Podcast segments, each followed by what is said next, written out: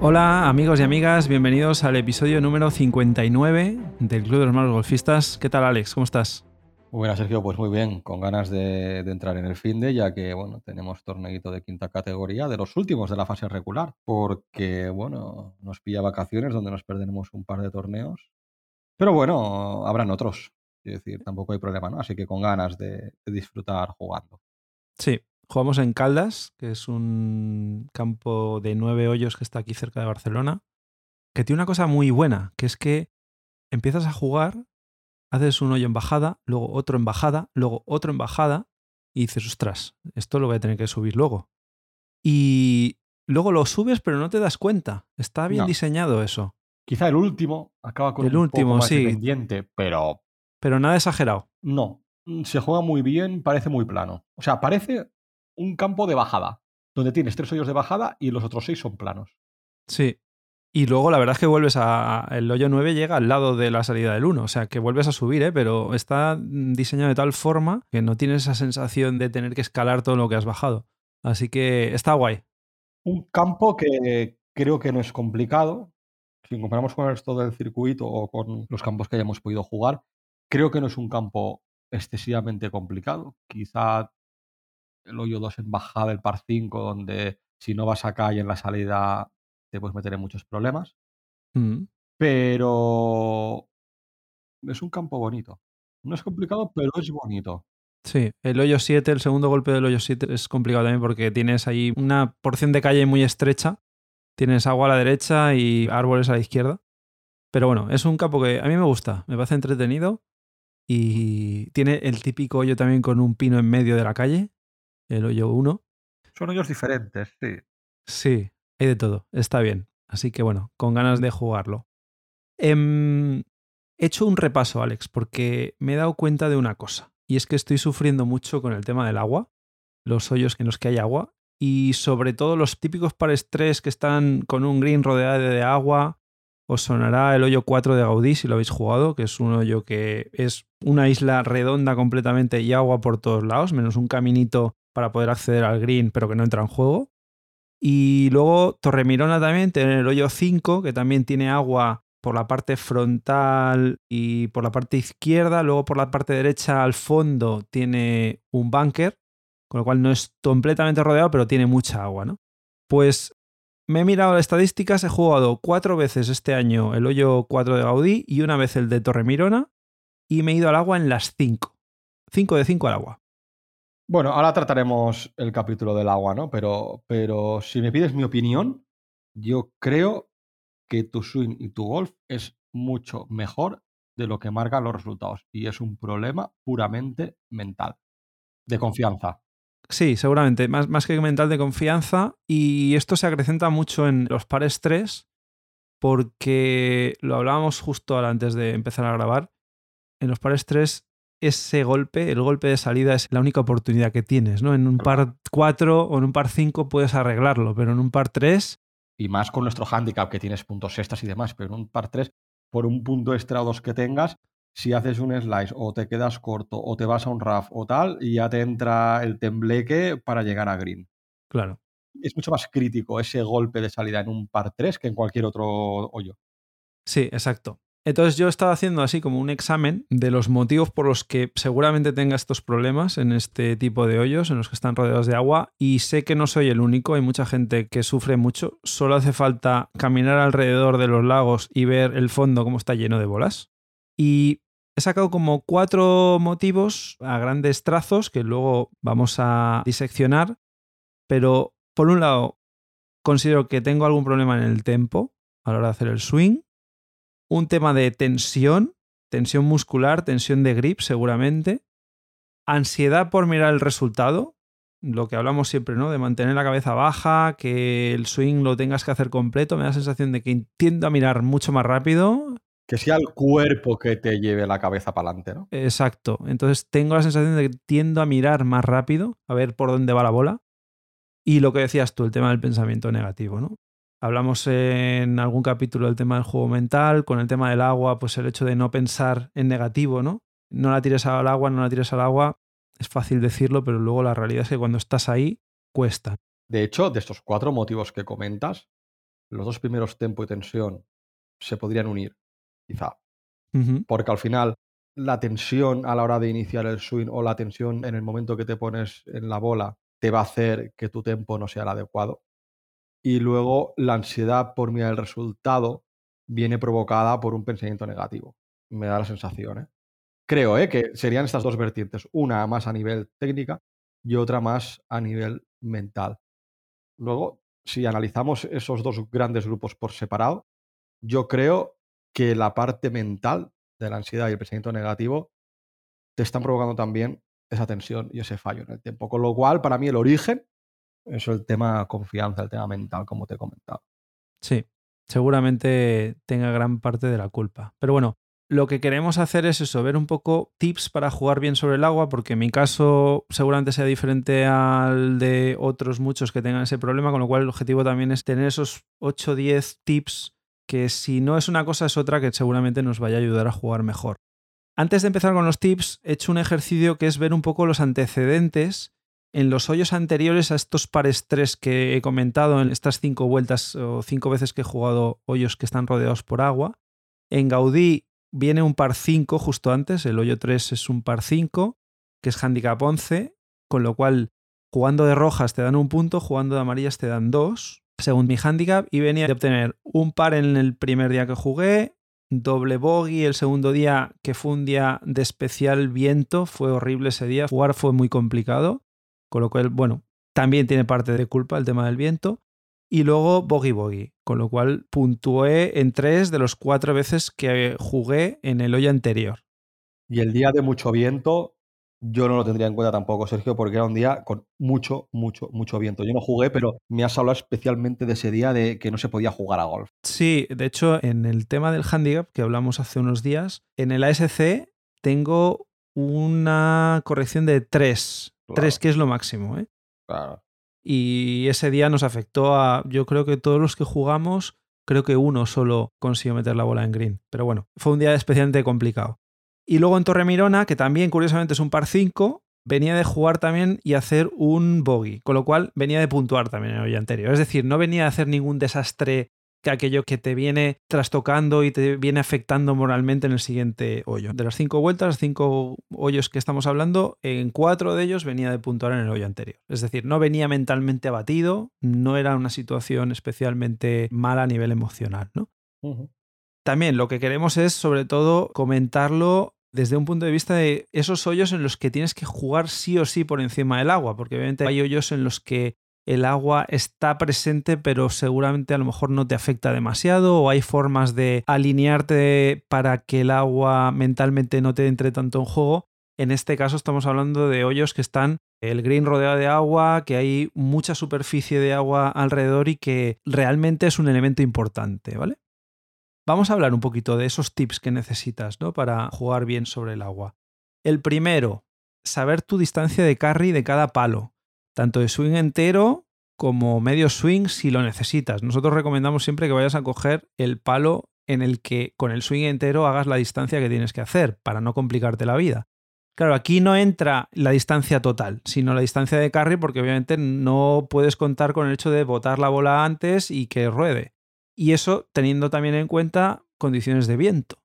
Con lo cual, pues, bueno, aquí hay un trabajo previo y es importante hacerlo. Si hay alguien en tu situación que sabe, por ejemplo, un agua que tiene 50 metros de largo, pongo otro ejemplo, 100 metros de largo, y alguien sabe que hace 105 por el pitch, por ejemplo, mi consejo, coge un 9. Aunque te vayas atrás de green, coge un 9. Porque si vas a coger el pitch, seguramente te vas a poner en la bola y vas a pensar, es que como no la empale bien, me voy al agua. Claro. Coge un 9. Que tengas un poco más de margen de error a la hora de impactar. Sí, de hecho, el truco que dicen es añadir 5 metros a la distancia del hoyo. Es decir, si tú ves que el hoyo tiene 105, tú mentalmente decir, no, no tiene 105, tiene 110. Y a partir de ahí decidir. O añadir un palo. Claro, eso va relacionado con el punto 2 que queríamos hablar, que es fijarse en la profundidad del green muchas veces y coger más palo, ¿no? Con matices siempre, porque, por ejemplo, Gaudí es un círculo perfecto, con lo cual tienes agua por detrás. Entonces tienes que tener cuidado. Pero bueno. Sí, pero ¿cuántos metros tienes de inicio de green a final de green? Claro. Gaudí solo es green. Gaudí tienes 26 metros de profundidad. Claro, tienes margen para coger un palo más. Son dos palos, más o menos. 26 metros de diferencia son dos palos. Claro, pero estamos hablando que si a inicio de green, que hay 100 metros, desde rojas, 108. 108. Pues si tú con 108 coges un pitch, pues te vas a ir a 118. No te vas a pasar el green. No te lo vuelas. Sí, sí. Incluso con viento en contra puedes coger hasta dos palos más y seguramente tampoco te lo vueles, porque tienes un green de 26 metros. Pero bueno, todas esas variables ya las has tenido en cuenta en la perrutina, ¿no? Quiero decir, la perrutina tú has mirado el viento, has mirado si tienes subida, tienes bajada respecto al hoyo, y en Gaudí pues es planito, tú tienes el tema del viento en cuenta, pues tú dices, vale, pues eh, yo tengo que coger un 8, pues cojo un 7. exacto. Y en Torreminona, por ejemplo, el caso aún es más grave, porque el green era de 46 metros de profundidad, 46, que son cuatro palos casi, y me quedé corto. Y ahí fue un fallo totalmente de estrategia. Iba a coger un palo más, pero vi la bandera muy adelante y en vez de ir a meterla en el centro green y olvidarme, dije voy a ver si consigo acercarme un poquito más, ¿no? El resultado fue que le di justo en el talud. Si hubiera volado medio metro más, igual la hubiera puesto casi en bandera. Golpazo. Pero votó hacia la derecha y se fue al agua, ¿no? Con lo cual aquí hay que pensar en no complicarte las cosas, ir a centro de green, eso es importante, ¿no? Claro, que somos handicaps altos, que no tenemos que ir a buscar banderas. Claro, y eso fue un error mío, totalmente. Otro tip, el tema de visualizar la bola. ¿Tú eso también lo haces cuando estás en tu prerrutina, mentalmente visualizas el vuelo de la bola? ¿Dónde quieres que aterrice? Mm, no. Pienso, sobre todo en mis distancias. No pienso en cómo la bola tiene que volar para que aterrice. Pues lo recomiendan mucho, ¿eh? Porque mentalmente dicen que ayuda. Me centro en mirar a la bola un poco por detrás, hacer mi subida tranquila y en la bajada darle velocidad a los brazos. Y sobre todo no levantar la vista antes del impacto. Eso yo sé que si le pego bien va a hacer el vuelo de bola que tiene que hacer con el palo que toca y vas a tener más o menos spin, vas a hacer más o menos metros. Si yo ya me he comprometido con un palo que en el que sé que tengo una distancia de carry que conozco y que ya selecciono ese palo porque sé que ese es el palo para que caiga en green, normalmente te vas a quedar corto. O sea, nunca te vas a pasar. ¿Por qué digo que te vas a quedar corto? Porque tú ya has cogido un palo en una situación en que si le pegas bien, te puedes ir un poco por detrás de bandera, ¿no? Sí, tenemos en cuenta que cogemos un palo más, etcétera, etcétera, ¿no? Pero normalmente tus golpes no son perfectos. Con lo cual ibas a perder un poco de metros también. Con lo cual no pienso en cómo tiene que volar la bola para que caiga en un punto, sino yo me coloco, me apunto con la cara a donde quiero ir, me sitúo y le doy. No pienso en eso al menos, no sé si debería pensar o no. Tengo demasiadas cosas en que pensar, como para pensar también en cómo quiero que vuele la bola. Ya. Me interesa que vuele y que haga los metros que tiene que hacer con el palo que yo he cogido. Bueno, ahí cada uno tiene su técnica. Contadnos en redes sociales si vosotros lo hacéis, esto de visualizar previamente la bola aterrizando en green, o no tiene por qué ser siempre en golpes en los que haya agua, ¿eh? también puede ser en algún golpe que tengáis en medio de calle que queráis colocarla. Vosotros visualizáis previamente cómo queréis que haga el vuelo la bola y dónde va a aterrizar. Que yo intento pensar que con ese palo el agua no me va a entrar en juego. Y sobre todo, el punto siguiente, confianza y compromiso con el golpe. Independientemente de que haya agua o no. ¿eh? Y con el agua es todavía mucho más importante. Es decir, yo en un golpe normal de 60 metros, si me preguntas hace cuatro meses, yo te diría que me pongo a la bola, le doy, pero a lo mejor tengo esa incerteza de tengo miedo a hacer un filazo, tengo miedo a darle muy por detrás y hacer solo 10 metros y no llegar a green. Pero yo ahora me pongo y no levanto mirada hasta que la bola no ha salido. ¿Que sale filazo? Pues sale filazo, ya lo corregiremos. ¿Que le pego por atrás? Pues le pego por atrás, ya lo corregiremos. Y he ganado mucho en precisión. Pues si eso lo entrenas en golpes normales, donde a lo mejor solo tienes calle hasta el green, y no tienes una presión añadida por tener un obstáculo en medio, como puede ser un bunker o puede ser agua, pues bueno, puedes fallar, pero acertarás bastantes golpes, ¿no? Pero ¿qué pasa? Que cuando tienes un obstáculo en el que si caes en ese obstáculo te puedes meter en problemas o en penalizaciones, la presión aumenta. Con lo cual hay que entrenar todavía mucho más el compromiso con esos golpes, hay que tenerlo todavía mucho más en el campo de prácticas para que esos golpes en un torneo, cuando ahí tienes la presión, te sepas comprometer igual con el golpe y sobre todo, lo que suele pasar a nosotros, handicaps altos, que frenamos los golpes por miedo o hacemos golpes más controlados. Y es ahí donde, ¿por qué tenemos que frenar un golpe? Si tú has cogido un palo teniendo en cuenta el desnivel que tienes, teniendo en cuenta el viento, teniendo en cuenta el carry que haces, ¿por qué tienes que frenar el golpe? Comprométete e intenta darle un cebollazo, entre comillas, ¿eh? Cebollazo cuando digo cebollazo es subo con ritmo, subo tranquilo y en la bajada es cuando suelto brazos, suelto manos, hago la rotación y la bola sale disparada y comprimida. Pero entiendo que ese es el punto complicado. Y para eso, un tema de confianza. Y esto se entrena al final. Y esto para mí se entrena. Vamos, yo es uno de los cambios que he notado desde dos meses para acá. He notado un cambio de chip. Me comprometo, yo tenía un problema, tú lo sabías, con los golpes de 60 a 100 metros. Hubiera obstáculos o no, ¿eh? Y ahora he sabido decir, me comprometo con ese golpe. También, pues a lo mejor porque me están saliendo mejores golpes y ganas confianza. Pero yo ahora me pongo la bola y me comprometo. Pero mira, el último torneo que jugamos en, en Cerdaña me pasó lo contrario. Estaba en el último hoyo y tenía un golpe a green de 40-50 metros. Y por el tema de la confianza, del compromiso, porque en el anterior hoyo había pegado un filazo en un golpe similar, pues me tuve que dropar bola. Te fuiste al agua a la derecha. Me fui al agua, pero que estaba a 40 metros de green y me fui al agua, hice un cañazo. Sí, tenías el agua por detrás de Green prácticamente desde donde Pues estabas. sí, la tenía a la derecha a 90 grados. Pues hice un socket y me fui al agua. Eso es porque venías sin confianza del, del golpe del hoyo anterior. Porque venía del hoyo anterior habiendo pegado un filazo. Y no me supe comprometer. Supongo que entró en mi cabeza los pensamientos negativos del filazo del hoyo anterior.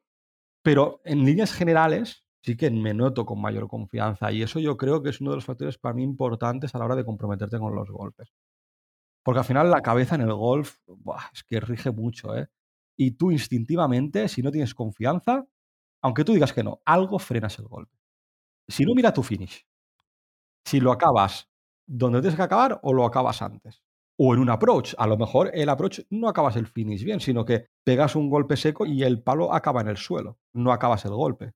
Claro, al final tú tienes la referencia de el carry que haces con el palo, pero claro, en condiciones de un swing completo. Cuando tú frenas el swing antes, la velocidad a la que impacta el palo o la bola no es el que tienes con ese palo, con lo cual ese carry que tú tenías o, esa distancia que tú tenías comprometida ya no la tienes. Claro, por eso es lo que comentaba, ¿no? Si tú dices, hoyo 4 de Gaudí, 108 metros, yo sé que con un pitch llego, pero pongamos que tengo un ligero viento en contra.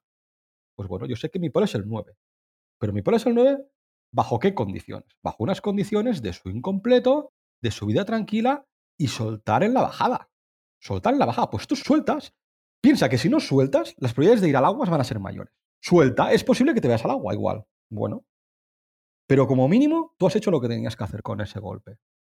Yo pienso que tenemos que pasar por eso, ¿no? Es decir, yo me comprometo, aun sabiendo que me puedo ir al agua, porque mientras no me comprometa, un día me puedo escapar del agua, pero lo habitual va a ser que me vaya al agua. Pues yo me tengo que comprometer.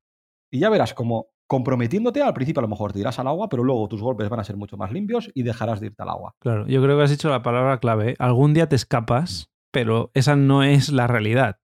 Tú has conseguido hacer el green en regulación en este caso por suerte, no porque tú controladamente hayas hecho el swing como toca. Es importante ¿eh? esto que dices tú, yo creo que es lo básico, lo, lo más importante, la confianza y el compromiso total con el golpe. Otro tema que os puede ayudar, el tema de respirar antes de ponerse a la bola, no hablar en los momentos previos a tu turno, respirar lenta y profundamente, exhalar de manera controlada porque lo que consigues con eso es bajar el ritmo cardíaco, seguramente tensionar menos tus músculos y estar en una situación de relajación, de tranquilidad para poder hacer eso que decías tú antes, el golpe tal y como lo has ensayado cientos de veces en el campo de prácticas. Eso al final te va a ayudar a reducir la ansiedad, a mantener la calma y en una situación de presión, porque al final tener un obstáculo de agua como este en el que sí o sí tienes que meter la bola entre una distancia de 26 metros de lado a lado de green y de frente a fondo, pues al final es obviamente una situación de presión, ¿no? Pues la única forma es estar tranquilo y no tener ansiedad. Y relacionado con esto, si estás tranquilo, también mejoras el tempo. De hecho, otra de las cosas que ya no solo para golpes de agua, ¿eh? pero que si tú subes tranquilo y relajado, la bajada la puedes hacer más segura y más libre y más rápida. Y tu swing no se te fastidia. ¿Qué pasa? Que tú llegas a un hoyo donde tienes todo de agua y tienes un green, donde sabes que te la juegas y que o entra en green o te vas al agua y tienes penalidad, pues es mucho más complicado estar relajado. ¿no? Pues por eso el tema de respirar y demás. ¿A qué te va a ayudar? A que tengas un mejor tiempo en la subida. Y ese mejor tiempo en la subida te va a ayudar a no desencajar el swing y que la bajada sea mucho más comprometida. Claro. Sí, sí. Al final, subir despacio es la mitad del éxito. O más de la mitad del éxito. Tienes, tienes ya gran parte del swing hecho. Pero es que tú dices, es la mitad del éxito, correcto. Si en un golpe donde no tienes ninguna complicación ya es importante subir relajado. Si no subes relajado, bueno, puedes hacer en vez de 100 metros 70 metros, no tienes problema. Pero en un golpe con agua, pasar de 100 a 70 implica que te caes al agua. Con lo cual es todavía mucho más importante. Y se entrena, ¿eh? Sí, sí. Al final se entrena poniéndote también en esa situación, ¿eh? Muchas veces, aunque sea en un campo de prácticas y no tengas el agua real, es mentalmente decir, vaya a practicar esta situación, ¿no? Que te la vas a encontrar tarde o temprano. Eh, hay muchos hoyos así, en muchos campos, o a lo mejor no hay agua, pero hay un barranco. Eh, estoy pensando en Moyá, ¿no? Por ejemplo, que tienes el barranco a la izquierda, tienes que pasarlo por encima, pues estás en la misma situación. Estás en la misma situación, Sí, sí. Entonces esto te lo vas a encontrar sí o sí. Bueno, pues es una forma de decir, vale, estoy en el campo de prácticas, no tengo esa situación real, pero voy a imaginármelo. A ver cómo subo lento, intentando comprometerme y consiguiendo ese resultado, ¿no? Que es hacer el carry tal y como te dicta tu distancia con el palo que has cogido. Otro tema, porque claro, al final esta situación es una situación en la que te encuentras intimidado por el agua muchas veces y eso te lleva a tensionarte, ¿no? Y la tensión lo que hace es muchas veces que te lleve a agarrar el grip más fuerte, cuando realmente lo que tienes que hacer es lo contrario, ¿no? Obviamente no coger el palo blando, pero cogerlo como lo cogerías en una situación que no fuera esta. Intentar relajar tu cuerpo, especialmente las manos, los brazos, los hombros, para que puedas hacer la rotación completa y suave de tu swing, lo que haces en otras condiciones y que muchas veces por el hecho de tener agua delante se nos olvida, ¿no? El girar completamente de una manera suave para que te lleve a un swing más fluido y al final un mejor impacto, ¿no?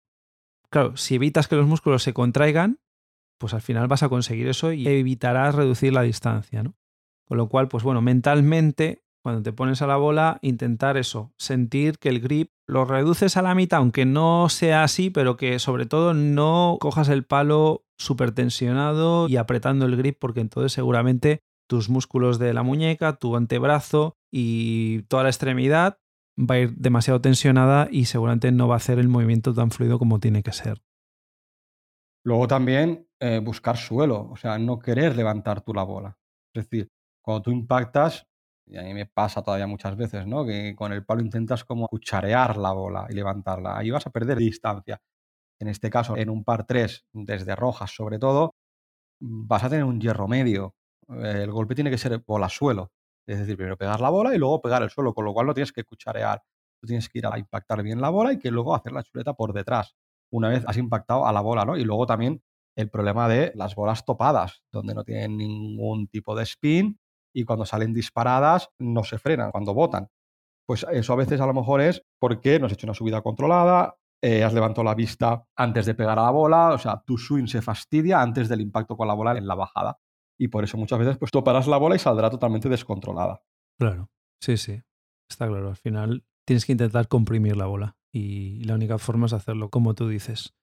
Luego otro tema es tener atención a la cara del palo, porque a mí, por ejemplo, de estas situaciones en las que me he encontrado que algunas bolas han ido al agua, no siempre ha sido por distancia, sino que alguna vez, seguramente por la tensión también, no te fijas en que estás abriendo demasiado la cara del palo y al final lo que pasa es que la bola se te va a la derecha y a pesar de que cae a altura de bandera, pero se te cae fuera de green porque ha sido precisamente con la cara del palo abierto y la dispersión no ha sido en distancia, sino que ha sido una dispersión lateral, que al final el resultado y la penalización es la misma. Claro, el tema este de la cara del palo, yo eso sería más bien una consecuencia cuya causa podría ser la presión de ese golpe que comentamos al principio del programa, ¿no? Esa presión de tener que llevar ese golpe por encima del agua a green, por un par 4, cuyo segundo golpe tienes agua y tienes que volarlo y detrás del agua está el green, esa presión, pues quizá te lleva a no hacer la prerrutina como la tienes que hacer fijarse en el grip, ponerse en la bola, mirar la cara del palo que apunta donde tiene que apuntar, pensar en una o dos cosas, patapum, y darle a la bola. A lo mejor te dejas partes de la prerutina por hacer, por culpa de la presión. Pues a lo mejor eso también hay que trabajarlo. Sí, sí. Al final es un compendio de todas las situaciones y cualquier mínimo evento, teniendo en cuenta que el margen de error que tienes es pequeño, te puede resultar fatal. Y por último, bueno, la situación mental. Llegamos a un par 3, donde tenemos el green, green rodeado por agua. ¿Qué es lo primero que pensamos? Y que hablamos con los compañeros. Ay Dios, mi bola se va al agua, seguro. Pero ¿por qué tiene que ir al agua? ¿No eres capaz de meterla en green? ¿No has hecho otros pares 3 cuyo golpe de salida te ha ido a green? Porque ahora no va a ser lo mismo. Porque tienes agua en vez de hierba. Bueno, vale, hay agua. Pero lo que hemos hablado, haz la perrutina y coge el palo y comprométete sabiendo que tú tienes con ese palo haciendo un swing completo o medio swing en función de tus carries, como lo analices, con ese palo llegas a green. Es muy fácil decirlo, ¿eh? Es muy fácil, pero es que es la única manera, ¿eh? Concienciarte. Sí, porque te estás poniendo en una situación mental de inferioridad respecto al hoyo. Claro. Un tip que a mí me ha podido ayudar, yo he estado a varios torneos pensando en comprometerme con los golpes, no pensando en el resultado. Que por suerte ha ido muy bien el resultado luego, ¿eh? Pero ¿por qué creo que ha ido bien? Porque no pensando en el resultado, o más bien no buscando un resultado positivo, sino buscando salir del torneo con la satisfacción de haberme comprometido con los golpes. Y cuando pegues el golpe, aunque la boya te haya ido al RAF de la derecha, que digas, pues he hecho lo que tenía que hacer. Luego el resultado es una consecuencia de todo eso, de hacer la perrutina, de coger el palo que toca, de tener en cuenta el viento, de tener en cuenta los desniveles, de mirar a la bola, de subir relajado, de no tensionarte, de trabajar la respiración, de todas estas cosas. Entonces tú te pones a la bola y evidentemente hay veces que tiras al agua, pero tu probabilidad de éxito en esos golpes donde tienes obstáculos en medio como puede ser el agua va a aumentar. No penséis que vais a dejar de caer en el agua, pero sí pensar que no vais a caer tantas veces. Seguramente sí, como dices. Y luego, las veces que caigas, habrás hecho todo lo que podías. Y, y otro día saldrá. Correcto. Pues nada, voy a poner en práctica todo esto. Tengo ganas de volver a jugar el maldito hoyo 4 de Gaudí para dejar de llamarle el maldito hoyo 4 de Gaudí. Bueno, este fin de semana tienes un par 4 con agua, tu maldito hoyo 7 de caldas.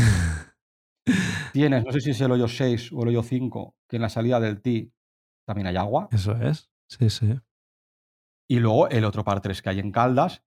No tienes agua, con lo cual la presión no es tanta, pero tienes un pedazo bunker antes de green. Sí, sí. Ahí ya sabes lo que tienes que hacer. Coge un palo más si tienes miedo a ese bunker. Sí. Oportunidades hay para demostrar que esto que decimos es cierto.